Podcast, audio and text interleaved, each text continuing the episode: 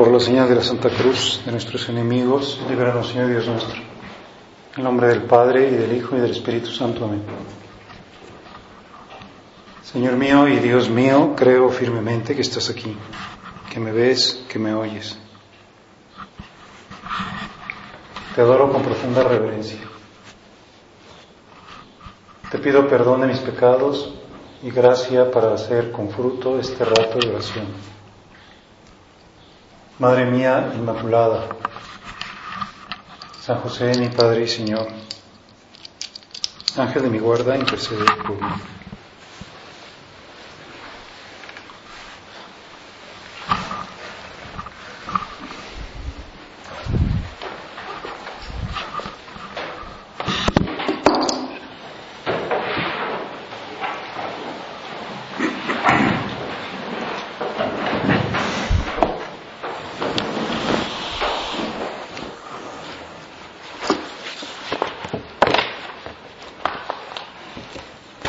Acabamos de cumplir una semana desde que empezó Cuaresma y lo que queremos es acompañar a Jesús en este tiempo que está en el desierto, haciendo oración y haciendo penitencia. Acompañarlo porque nosotros tenemos también la invitación permanente a ser personas que hacen oración. Hay gente que dice, pues no sé, yo voy a un grupo de oración. ¿Y, qué se trata en tu grupo de oración? Pues mi grupo de oración se trata de, pues, de que hay cantos y luego hay una lectura de la palabra de Dios y pues luego a lo mejor hay alguna plática. Y tienes razón decir, oye, voy a un grupo de oración porque el Señor nos dice, oye, yo quiero que tú seas una persona que haga oración. Que así como yo me fui al desierto a hacer oración durante 40 días, tú sepas meterte en tu corazón y hacer tu experiencia de desierto. O sea, decir, pues aquí, en la soledad, en el silencio, yo estoy contigo, te escucho.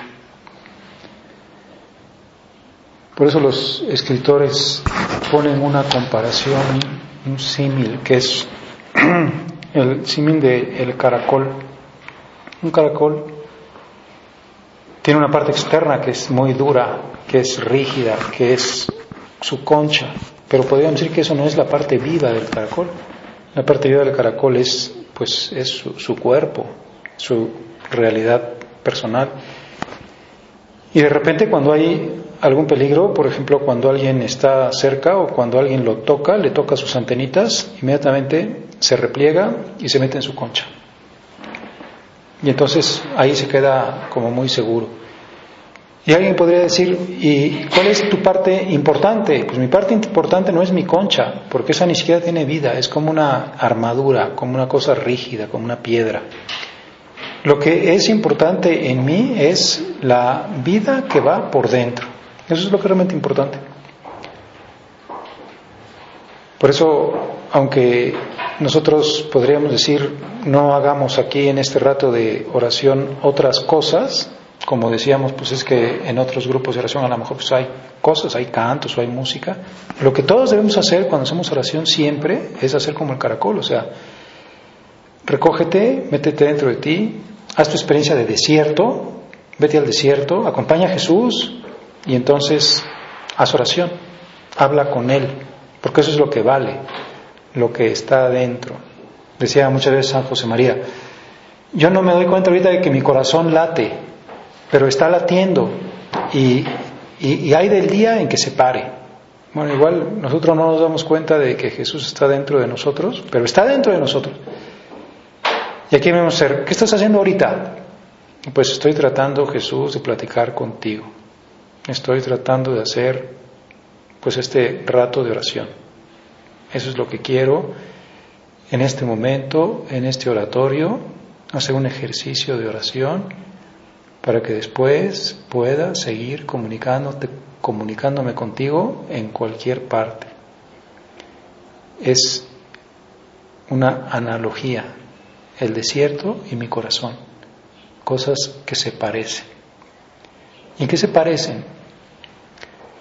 Pues se parecen o deben parecerse en que debe haber silencio, debemos estar tranquilos para hacer oración. No podemos estar apresurados, nerviosos.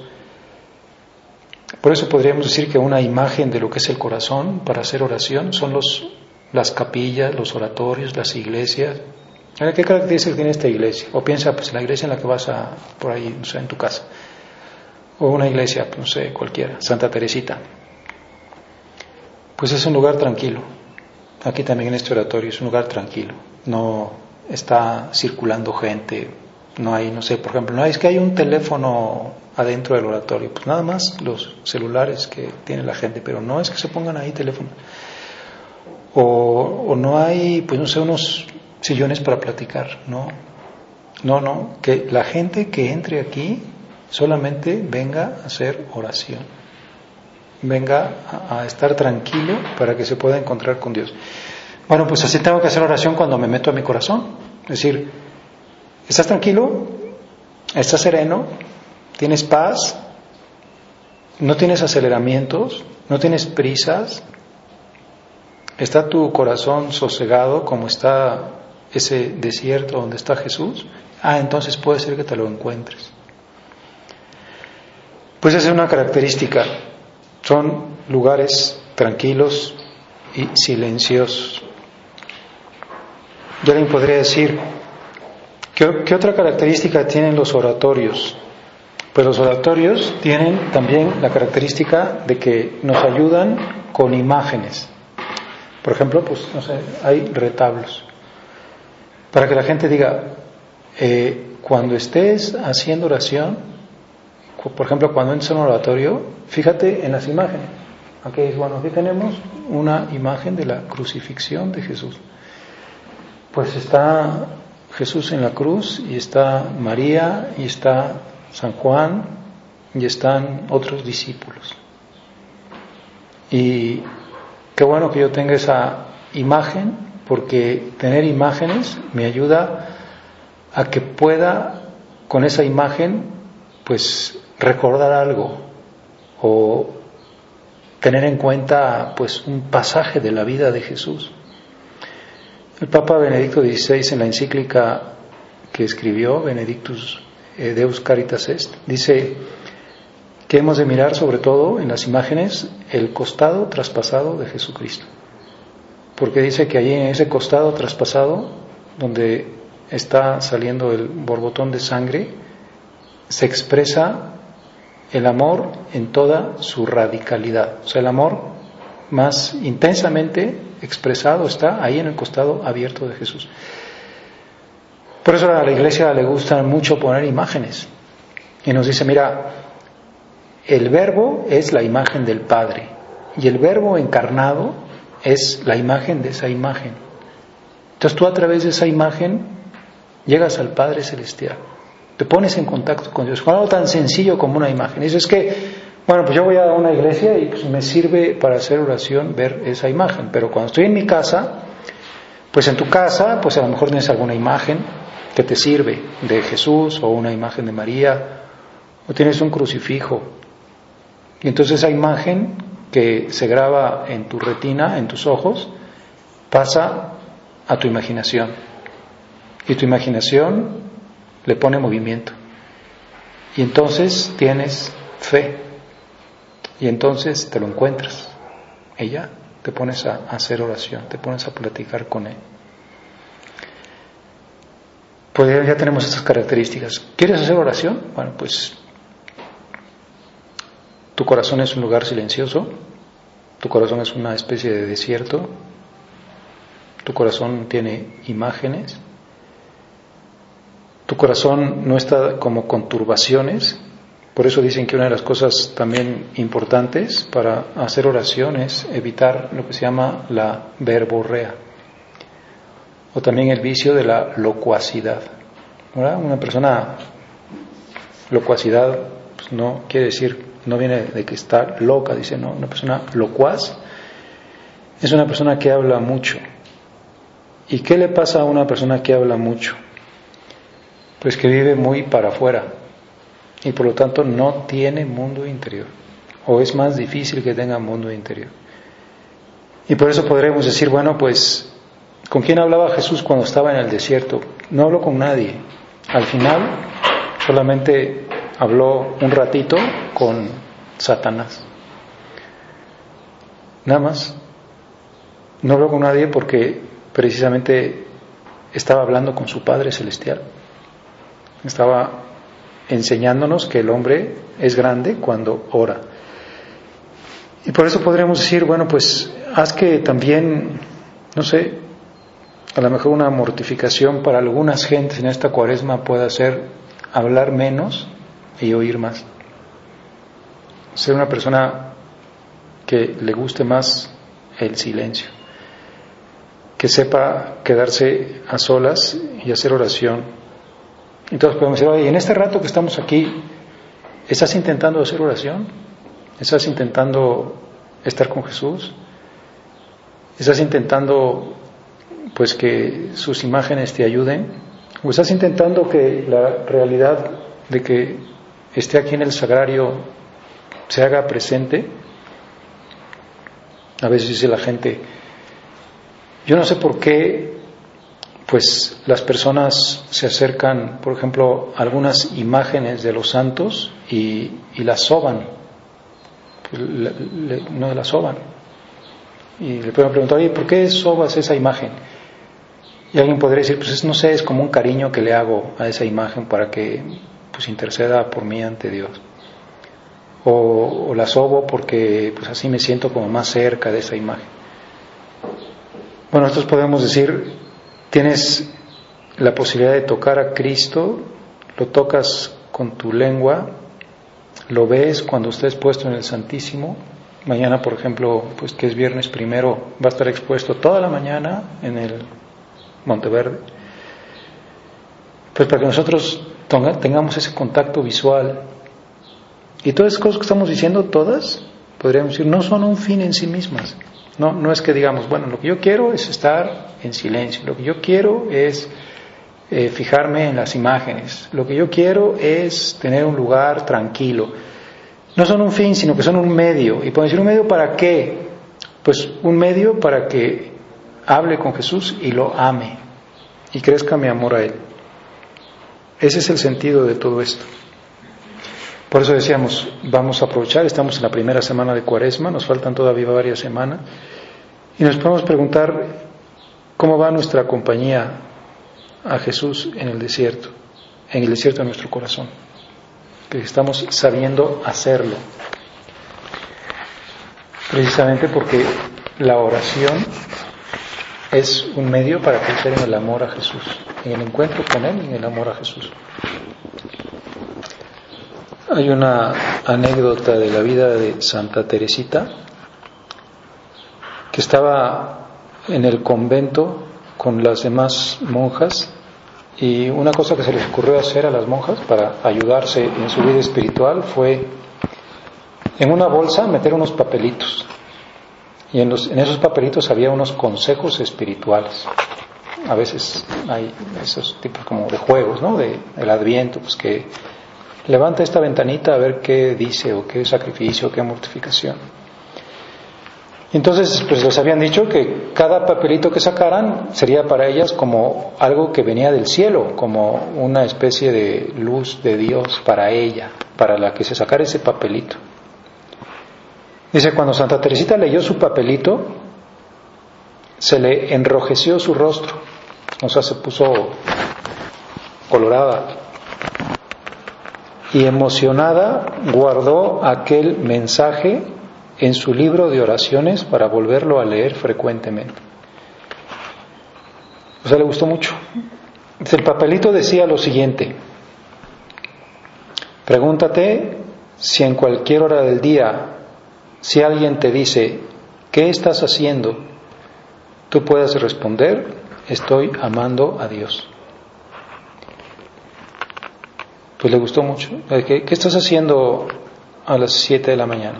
Estoy amando a Jesús. ¿Qué estás haciendo a las 8? Estoy amando a Jesús. ¿Y qué estás haciendo en cualquier momento? Y podría decir, y si hacemos eso, estamos cumpliendo el sentido de nuestra vida. Para eso fuimos creados. Por eso, pues no sé, el pecado nos separó de la comunión con Dios y nosotros, con la gracia de Dios y con los sacramentos, estamos regresando. Y ahorita la iglesia nos dice, mira, estamos en un tiempo así como que especial. De verdad que es un tiempo especial la cuaresma, en serio. O sea, en la cuaresma hay muchísimas cosas buenas, hay muchísimas conversiones. Hay muchísima gente que hace muchos sacrificios, pero muy en serio. Dicen que el Papa Juan Pablo II bajaba alrededor de 7 kilos cada cuaresma. Pues porque se proponía pues penitencias importantes. En serio, decir, bueno, pues en serio que voy a hacer penitencia. ¿Y qué pasa cuando la gente hace penitencia, hace sacrificio? Pues hay mucha gracia de Dios. Inmediatamente todo sube, como que todo crece. Por lo tanto, ahorita en cuaresma todos podemos decir, no sé, vamos a aprovechar. Y, y, al final, ¿qué es lo que tenemos que pedir? ¿Qué es lo que tenemos que buscar? Pues que en cualquier hora del día que te pregunten, oye fulanita, ¿y qué estás haciendo ahorita? Y tú puedes decir así de verdad en tu corazón, ahorita que estoy haciendo, estoy amando a Jesús. Y al ratito que estás haciendo, pues estoy amando a Jesús. Y cuando haces la tarea, ¿qué estás haciendo? Estoy amando a Jesús. Y cuando fuiste a comer, pues sigo amando. Porque está en mí, vive en mí. He hecho muchas veces esas experiencias de oración, de encuentro. Como decía esa persona, es que voy a un grupo de oración los martes. Ah, qué bueno que vayas a un grupo de oración los martes, pero pues aunque no vayas a ningún grupo, pues los martes y los miércoles y los jueves y los viernes y todos los días, tú tienes que hacer esa experiencia. Además, porque aunque vayas a un grupo, aunque ahorita todos estemos haciendo oración, pues la oración es una cosa que cada uno hace en lo personal. Cada uno tiene su propio desierto. Cada uno dice, bueno, pues aquí no hay nada, me voy a serenar, me voy a tranquilizar, voy a hacer desierto en mi corazón y voy a encontrar a Jesús. Ahí va a estar Él. Pues ese es el fin de nuestra vida. ¿Cuál es el primero de todos los mandamientos?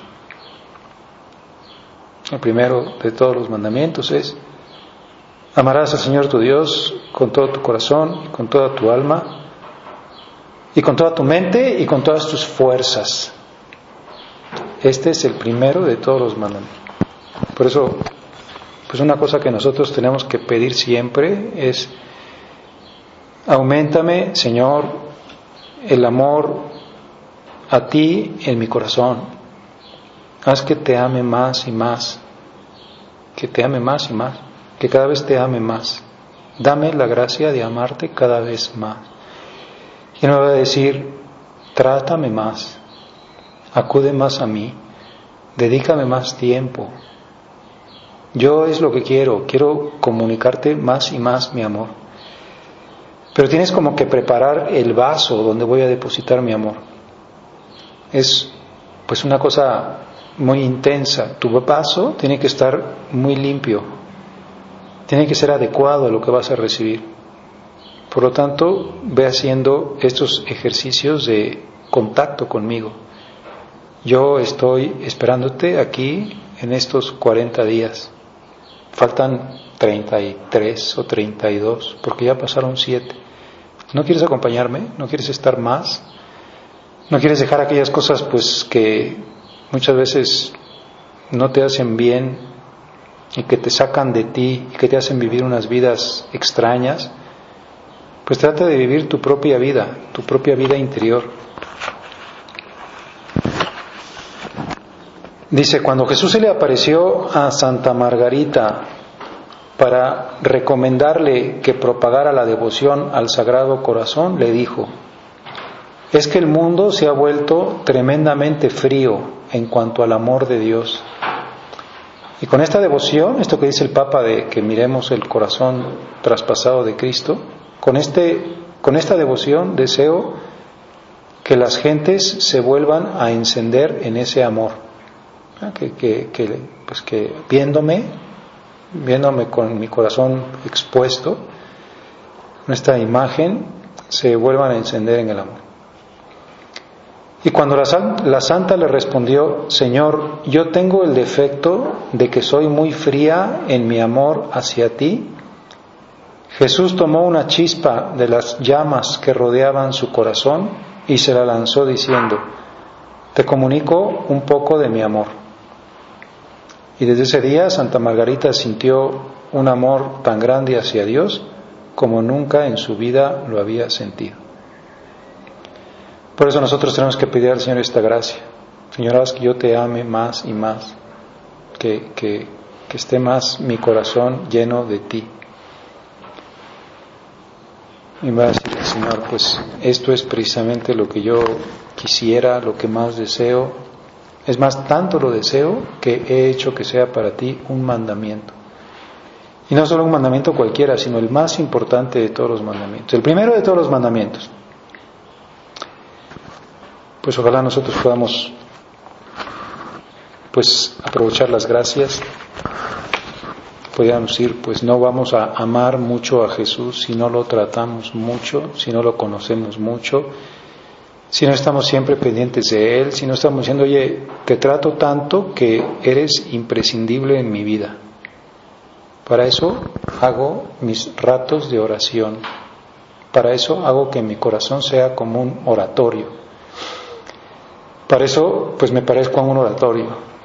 Tengo tranquilidad, no hay ruido, no hay otras gentes, está oscurito, no hay así una luz que tú digas intensísima que parece supermercado porque lo que hay que hacer es ver todos los productos que están en, los, en las estanterías. No, no. Lo que hay que ver es el retablo, lo que hay que ver es el sagrario y lo que hay que ver sobre todo es pues la presencia real y viva de Jesús en nosotros, porque ese es pues el fin. Al final las imágenes o, o la hostia pues están fuera. Lo que acabará importando es que esté también siempre dentro. Pues vamos a pedírselo a nuestra Madre María. Ahí así podríamos ir desde su primer momento consciente, de su primer momento lúcido. Si alguien le preguntara, María, ¿qué estás haciendo? Ella diría, estoy amando a Dios. Y lógicamente cuando el verbo de Dios se encarna en ella, pues se hace más y más intensa esa fuerza del amor, en cualquier momento. Y si ahorita le preguntamos en eternidad, María, ¿qué haces ahorita en la eternidad? Nos va a decir, estoy amando a Dios.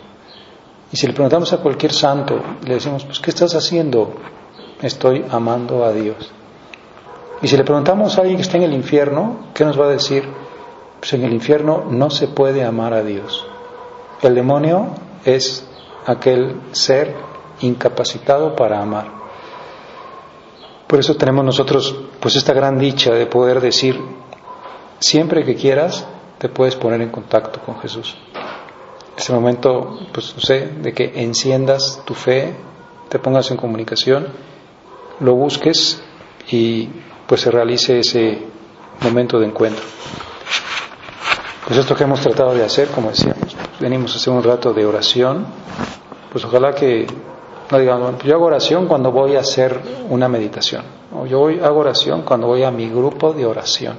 Bueno, pues si vas a tu grupo de oraciones para que luego sigas siempre haciendo oración, para que esa práctica o ese ejercicio pues se convierta ya en la realidad habitual de tu vida, que te lleve, así como que te conduzca, que te desemboque en la práctica del primer mandamiento de amar a Dios con todo el corazón, con todo el alma, con toda la mente y con todas las fuerzas.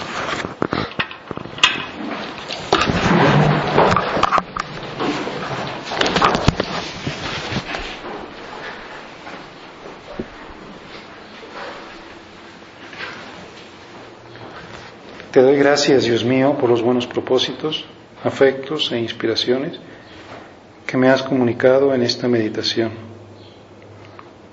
Te pido ayuda para ponerlos por obra. Madre mía Inmaculada, San José, mi Padre y Señor, Ángel de mi guarda, intercede por mí.